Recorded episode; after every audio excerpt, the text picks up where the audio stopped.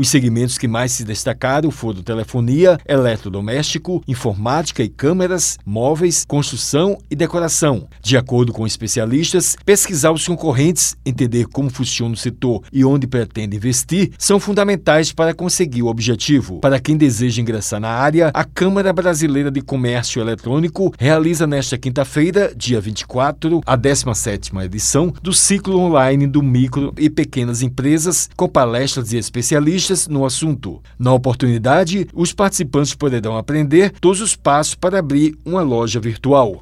Os interessados podem acessar ciclo.mpe net e reservarem as vagas. Renata Carvalho, coordenadora da Câmara Brasileira de Comércio Eletrônico, falou da importância do evento. Levando em consideração todo esse crescimento, são de extrema importância para que o pequeno comerciante, o empreendedor, aprenda como utilizar a internet, a tecnologia ao seu favor, a favor do seu negócio. Nós temos várias palestras ao longo de seis horas e todas essas palestras são conteúdos de especialistas com larga experiência que ensinam os pilares mais importantes para se construir uma loja virtual. A partir do planejamento, como você operacionaliza essa loja, como você faz a logística e como você divulga essa loja. Né? Então, nós temos palestras que passam por todos esses assuntos. Com certeza, o empreendedor, o pequeno comerciante, talvez aquelas pessoas que estejam procurando uma oportunidade, né, estão ali desempregadas, possam participar e entender como gerar oportunidades a partir de ferramentas que a própria internet disponibiliza. Ela avaliou o crescimento do faturamento da região metropolitana da capital paraibana. Realmente surpreendente o crescimento em comparação com o mesmo período do ano anterior,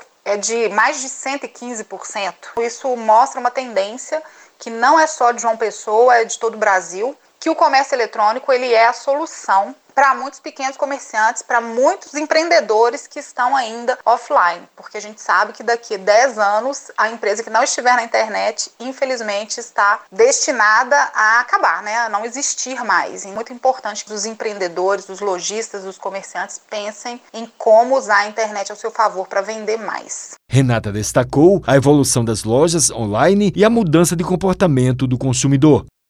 A situação das lojas com pandemia é muito favorável. Todo esse crescimento e mudança de comportamento do consumidor, que antes não comprava online, passou a comprar online, mostra que isso não tem volta. É um caminho realmente é, perpétuo, porque as pessoas mudaram o comportamento, elas gostaram dessa experiência. Quem tem uma loja virtual tem que preocupar com a sua região para promover uma entrega mais rápida, para criar todos os dias oportunidades de comunicação que façam com que esse consumidor sempre retorne à sua loja e continue comprando, se torne um cliente fiel. E no ciclo a gente fala sobre isso também, como atrair esse cliente para consumir na sua loja e também como manter esse cliente um cliente fiel e um cliente que te dê aí boas referências. O Wellington Sérgio para a Rádio Tabajara, emissora da EPC, Empresa Paraibana de Comunicação.